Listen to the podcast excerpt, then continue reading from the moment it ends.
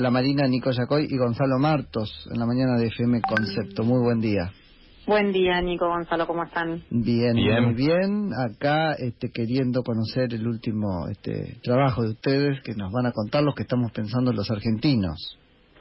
Sí, Nico, nosotros presentamos eh, hace un par de días la última encuesta nacional y bueno, hemos relevado varias cosas, eh, sobre todo la evaluación del gobierno, por supuesto, en, materia sanitaria, pero también las percepciones sobre la situación económica, las denuncias de espionaje ilegal realizado por el gobierno de Mauricio Macri y el rescate de la empresa agroindustrial eh, Vicentín. Así que si querés que empecemos por alguna en particular. Y vamos por parte porque la verdad es que está bueno que nos des este un pantallazo de todo, todos esos rubros porque son importantes. Así que este, em, empecemos si querés por lo que estamos pensando de la cuarentena como medida. Eh, como la cuarentena, perdón. Como medida, digo, de la cuarentena en general. Bueno, mira, ahí lo que tenemos es que, como venimos relevando desde inicios de marzo, que es cuando empezamos los relevamientos eh, respecto eh, o en el contexto del aislamiento obligatorio, vemos que la política sanitaria conserva un alto apoyo, pero eh, vemos que hay o que ha bajado respecto del mes anterior. en estos momentos el apoyo a la política sanitaria está en 75 puntos, el mes pasado estaba en 86. Eh, ahora, lo que nosotros vimos como dato más llamativo sobre el tema especialmente de la cuarentena es que empieza a haber un porcentaje que nos llama la atención, o más que llamar la atención nos preocupa, que es que ha bajado también eh, el respeto, podríamos decir, a las medidas de prevención y a la cuarentena misma. Cuando preguntamos, este, ¿cree usted que en general la población está respetando las pautas de prevención y la cuarentena? El 60% de la muestra dice que poco o nada.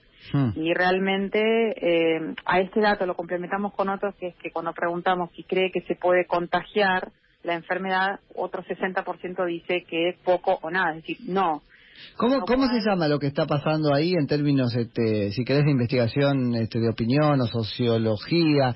Porque lo encontramos muchas veces, y creo que es un fenómeno global, pero muchas veces en Argentina, ¿no? Esto de, ah, sí, yo creo firmemente en tal cosa, pero el otro no lo cumple, ¿no? Como que tirás la tal pelota. Cual.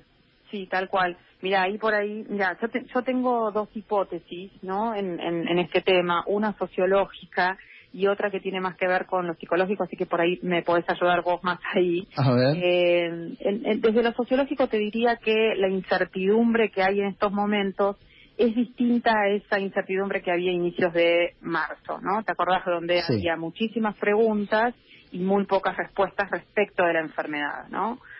Hoy, por lo tanto, ahí había como más miedo social eh, y en ese sentido respetábamos más las normas. ¿cierto?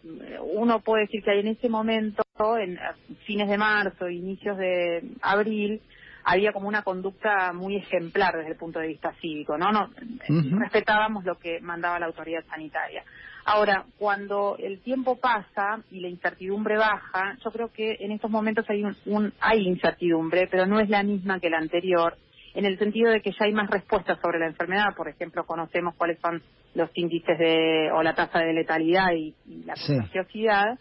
Eh, pero me parece que hay más preocupaciones del tipo de em, eh, incertidumbre respecto del futuro inmediato, ¿no? Es decir, hasta cuándo va a ser esto y eh, cómo va a ser, ¿no? Entonces, me parece que ha cambiado ahí la incertidumbre y por lo tanto ha bajado la percepción del riesgo. Esa es una explicación sociológica, me parece. Desde el punto de vista psicológico, me parece que ahí lo que se empiezan a activar es que, claro, la, cuarentena se ha alargado en el tiempo y lo que se activan son ciertos sesgos psíquicos, como por ejemplo el optimismo, el exceso de confianza y algo muy importante que es la ilusión de invulnerabilidad. Esto de a mí no me va a pasar. eh, creo, Nico, que eh, ahí hay que buscar eh, las respuestas, pero insisto, ese 60% nos preocupa en estos momentos en que tenemos la, tormenta de frente, ¿no? Claro. yo le agregaría que también hay una sensación de que hay una paciencia que se empieza a, a, limitar o, a, reducir. No sé, no sé qué, cómo lo ves vos. Eh, sí, sí, por supuesto. Tenemos que partir del, de la idea de que el aislamiento, el, confinamiento, el encierro, digamos, es, es una situación muy drástica que a los sujetos sociales este, nos hace padecerla. Nos mutila un aspecto fundamental de la naturaleza humana y del psiquismo. Así que yo no sé si son tantos sesgos como son como es realmente este, darnos de bruces con lo que el hombre es naturalmente, ¿no? A ver, eh, tal vez el sesgo se da, pero producto de eh, una, una paciencia que, que, se ve deseada, ¿no? Puede ser. Sí, sí, totalmente. O sea, yo por eso creo que hay una combinación de tipo social y psicológica. La psicológica por la, los pensamientos omnipotentes, pero también sociológica en el sentido de lo que ustedes están marcando. Somos sujetos sociales, necesitamos estar vinculados con, con otros sujetos y necesitamos desarrollar la socialización. Entonces, en ese sentido, por supuesto que que la, la, cuarentena, el aislamiento nos nos eh, nos intranquiliza y, y sí, en algunos casos es es angustiante, pero bueno, también siempre decir que estamos en un contexto excepcional, inédito y que en estos momentos lamentablemente ante la falta de, una vacuna es lo, único ¿Qué, que qué, interesante Marina esto, porque me quedo con lo que decís el sujeto omnipotente, ¿no? O el superhéroe que entonces va a salir porque no me voy a contagiar. Yo creo que empieza a aparecer otra cosa que es el perfecto contradictorio de eso, ¿no?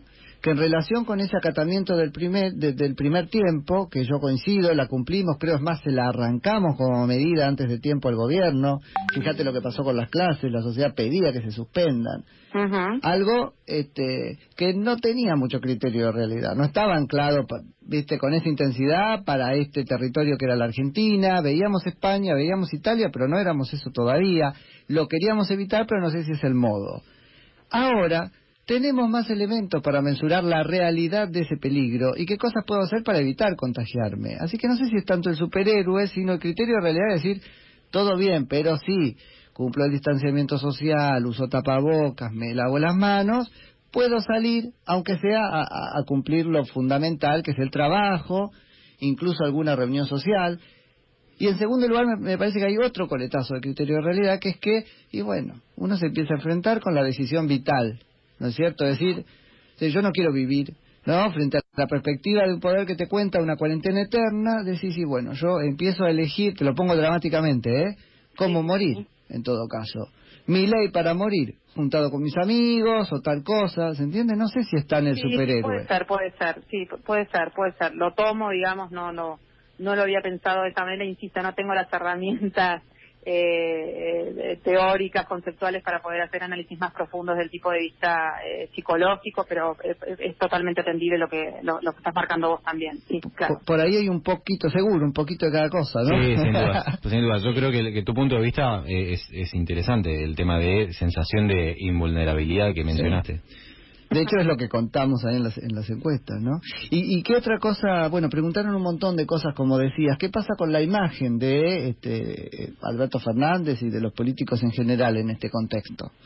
Sí, perfecto, Nico. Mira, antes de, pasar a eso, digamos, el, el, eh, el escenario que rodea el dato que voy a dar ahora, eh, lo tenemos que tener en cuenta. Una situación eh, de crisis económica muy aguda, muy grave. Se acaban de conocer un poco los datos de actividad del primer trimestre que fueron peores a los que se hmm. a los que se esperaba. La extensión de esta pandemia que, se, que, seguramente se va a dar hasta entrado el, tercer trimestre. Bueno, son dos datos me parece que hay que tener en cuenta para ver cómo ese cuadro general de deterioro, podríamos decir, eh, sostenido, va a impactar seguramente en la imagen y en la aprobación del gobierno, que hoy nosotros la tenemos a la imagen positiva en 79 y a la aprobación del gobierno en 60, con eh, el agregado de que si bien se mantienen en valores altos, ha mantenido como una tendencia a la reducción respecto de los niveles de mayo y de lo que había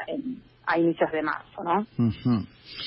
Qué alto de todos modos, Marina. ¿eh? Sí, eso es lo que nos llamó la atención, porque si el cuadro es tan un, cuadro tan tan tan agudo, tan grave, este, que él siga manteniendo esos márgenes de, aprobación o acompañamiento, sí nos llama la atención. Ya, ya es hora, me parece, entrar en algunas este, matices cualitativos en las preguntas respecto de esa adhesión, ¿no? Igual que en la adhesión a la cuarentena, porque nos, nos preguntábamos, bueno, muy bien, te dicen sí, pero es sí por miedo, sí porque no queda otra, sí porque la amo, no es lo mismo. Por ahí acaba de haber que empezar a preguntar un poco por qué y qué significa ese 70, ese, ¿no? Sí, sí, sí, sería interesante. Nosotros en estos momentos no estamos haciendo análisis cualitativo, pero seguramente muchas respuestas podrían venir, sí, a partir de un estudio de quali. Y después que nos acercan un poco a esto, este, hicieron eh, preguntas por rubro, por ejemplo, este, el gobierno y la deuda externa. Mira, Gonza, para vos, ¿qué es lo que, lo que estamos pensando sobre eso? Bueno, ahí en el, bloque de preguntas de la economía yo te daría también otro dato que a nosotros también, eh, por supuesto, no, nos llama la atención, y es que desde enero es mayor la cantidad de encuestados que piensa que en los próximos años la situación económica va a empeorar y eh, algunos creen puntualmente que la situación eh, económica se va a recuperar recién eh, entre 2022 y 2023, con lo cual las perspectivas de recuperación económica se empiezan a vislumbrar a largo plazo pero respecto de mm, y que un poco está en, consonancia con lo que se está viendo, ¿no? Con este sentido de la realidad que vos estás estás viendo, que es, objetivo, que es el deterioro económico que está sufriendo eh, nuestro país, ¿no?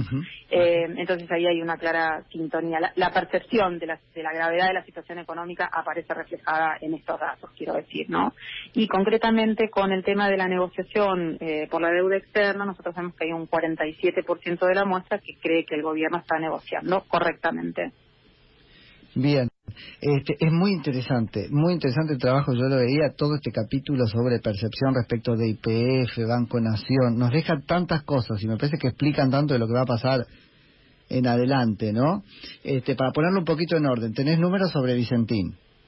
Sí, sobre Vicentín eh, tenemos ahí. Este tema es un tema, ha sido un tema problemático, ¿no es cierto? Para la, gestión de gobierno. Mira, Nico, a mí me parece, más allá de que ahora te pueda dar un par de datos, eh, sobre el tema de Vicentín me parece que hubo ahí un, un, problema bastante importante y es que la aparición súbita, podríamos decir, del, del tema en la agenda pública no dio tiempo para encuadrar el, el, el tema para los grandes públicos, ¿no?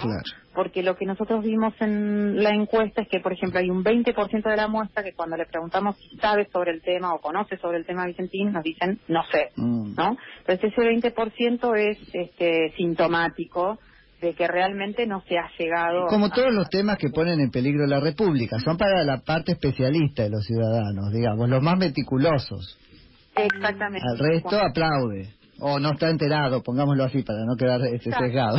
Sí, o no ve el impacto en, en, sí, en la micro, tal vez. No la ve por ahí porque no le dieron la herramienta en el cole, por ejemplo, ¿no? Exactamente, exactamente, y me parece que cuando se trabaja con temas tan todo lo que tenga que ver con la regulación de la propiedad, podríamos decir, o, o, eh, sí, o, la expansión eh, fiscal, eh, por supuesto son, son temas muy tensos y, y, complejos y que hay que explicarlos correctamente y me parece que ahí podríamos hablar de algún error que ha tenido el, gobierno en, esto, ¿no? en no encuadrar correctamente el tema. Ahora, algo del encuadre hay. Contanos cuál es el número de Vicentín. El número de Vicentín es que las opiniones están muy hay una paridad muy marcada en lo que se refiere a la expropiación, ¿no? Eh, a usted le parece correcto que se expropie la empresa, bueno, la mitad de la muestra te dice que sí y la mitad de la muestra te dice te dice que no. Ahora, yo no te voy a hacer entrar ahora ítem, este, por ítem, pero sí compartirle a la audiencia. Hay una fibra del discurso oficialista que está explicado perfectamente en tu trabajo, Marina, que es cuando te habla de llevar de alguna manera a Vicentina al lugar de una empresa nacional. Cuando vos me diste Banco Nación, IPF, Aerolíneas Argentinas, es atronadora la, la imagen positiva que hay de todos ellos. Sí, totalmente, totalmente. Por eso. Aún de aerolíneas argentinas en este momento. Así que imagínate que la fibra empresa pública pareciera ser interesante de pulsar. Sí, totalmente, totalmente. Por eso digo que, si, si como vos estás diciendo, la, la imagen tan buena que tienen estas eh, empresas eh, del Estado, como exacto como IPF, Banco Nación y aerolíneas argentinas, eh, digamos, tienen, ese nivel de, de, acompañamiento por parte de la sociedad por eso digo, como ahí ha, habido seguramente algún error para no poder transmitir correctamente por qué es necesario rescatar a Pero está tocando un, un prejuicio, porque el 70% es el número. Para Banco Nación, para Aerolíneas Argentinas, 68,4% y para IPF 69,3. Sí, tiene una imagen, tiene una imagen muy positiva, hay como una aceptación bastante grande por parte de los encuestados. Que indudablemente es prejuiciosa, porque la verdad es que ni te prestan el servicio, probablemente ni lo tomes, si es el, servicio que brinda aerolíneas, es decir, ni lo uses, es una cosa, juega mucho, es una empresa nacional entonces buena, ¿no es cierto, Marina? Sí, hay lo que, a ver, otra vez, estas eh, cuando explicamos el tema del rescate a Vicentín, lo que tenemos que decir es que esto se da en un momento que es la pandemia, ¿no? Hmm. Que por ahí habría que haber esperado, ¿no? Un poco más eh, para declarar esta, esta, medida o avanzar con lo que el gobierno quiere respecto de esta empresa. Lo que pasa es que me parece que en estos momentos la prioridad de la opinión, la opinión, la, prioridad de la ciudadanía pasa por otra parte, que cómo vamos a salir de la pandemia, eh, la economía fundamentalmente y el futuro inmediato. Entonces, si el gobierno puede mostrar efectividad, ¿no? o convicción en estos tres frentes, bueno, seguramente puede avanzar no solamente con lo de Vicentín, sino también con el impuesto al, al, patrimonio, al, a los grandes patrimonios. Perfecto. Y después, Marina, por último, pero también nos vas a dejar dos puntas muy importantes para trabajar el resto del programa. ¿Qué se está pensando sobre las denuncias de espionaje ilegal durante el gobierno de Macri? Bueno, ahí hicimos también un bloque de preguntas. Eh, voy a los números concretos. 58% dijo estar informado sobre las actuaciones judiciales respecto de las prácticas de espionaje ilegal un 46 dijo manifestar que cree que el gobierno anterior realizó actividades de espionaje ilegal y el último dato, poca confianza en que el Poder Judicial investigue a fondo las denuncias. nos has dado, nos has aclarado totalmente el panorama porque primero de todo lo de estar informado o no, la percepción es importante porque esto es algo que en mi perspectiva se juega en el relato y solo en el relato. Y además hemos decidido que la justicia no es el lugar donde se va a resolver como opinión pública, con lo cual vamos a estar mirando con atención este, por ejemplo, lo que pase, la pantomima que pasa en las comisiones investigadoras en el Congreso, vamos a creer que la justicia está ahí, ¿no? En lo que diga Morón, lo que diga Tailade. Así que nos dejaste ahí elementos importantísimos para, para calibrar un poco la importancia de lo que está pasando en ese sentido. Sí, el, el sistema judicial, para última nota, el sistema judicial es una es uno de los poderes de Estado que siempre ha sido históricamente cuestionado, ¿no? Totalmente. Ahora qué grave, porque hay que cuestionarlo, porque hace mal las cosas, pero si lo cuestionamos le damos a la política más más este fibra, porque saca de la arena este, judicial los debates y los lleva ah, a otras arenas. Vos, sabés que, yo lo veo de una forma, de la siguiente forma, lo veo que es cuestionado porque no hace su trabajo cuando tiene que hacerlo y se ve influenciado por los otros poderes. Ah, claro, pero como no lo hace, ya no es importante llevar los temas a tribunales, ¿entiende? Ah, bueno, sí, puede ser. Es una cosa peligrosa. Vamos a ver qué vuelta le encontramos, Marina. Sí, el, el, descrédito de la justicia realmente siempre ha sido una preocupación de la opinión pública y sí, hay, hay que trabajar sobre eso. El sistema político, que es el, el que tiene que lograr alguna reforma, tiene que trabajar sobre eso, sí. Perdón que te pasemos tanto, Marina, pero entonces te, quiero llevar rapidito a otro tema, que a una de las preguntas que hicieron es, la mayor preocupación hoy de la muestra es la cuestión sanitaria, digamos, que no colapse el sistema. Sí, eh, y ahí también con, otro agregado, mm, la conclusión es que las, preocupaciones de tipo sanitario son las que se imponen por sobre otro tipo de preocupaciones. Eh, el temor al colapso del sistema de salud es la, la preocupación fundamental y el, el, dato que vimos es que empieza también a crecer como preocupación la problemática del desempleo.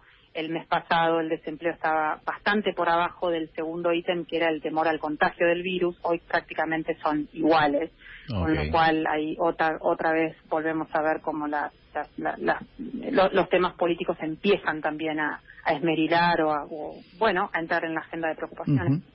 Marina, muchísimas gracias. Este, nos dejaste un montón de información, este, así que en cualquier momento volvemos a charlar.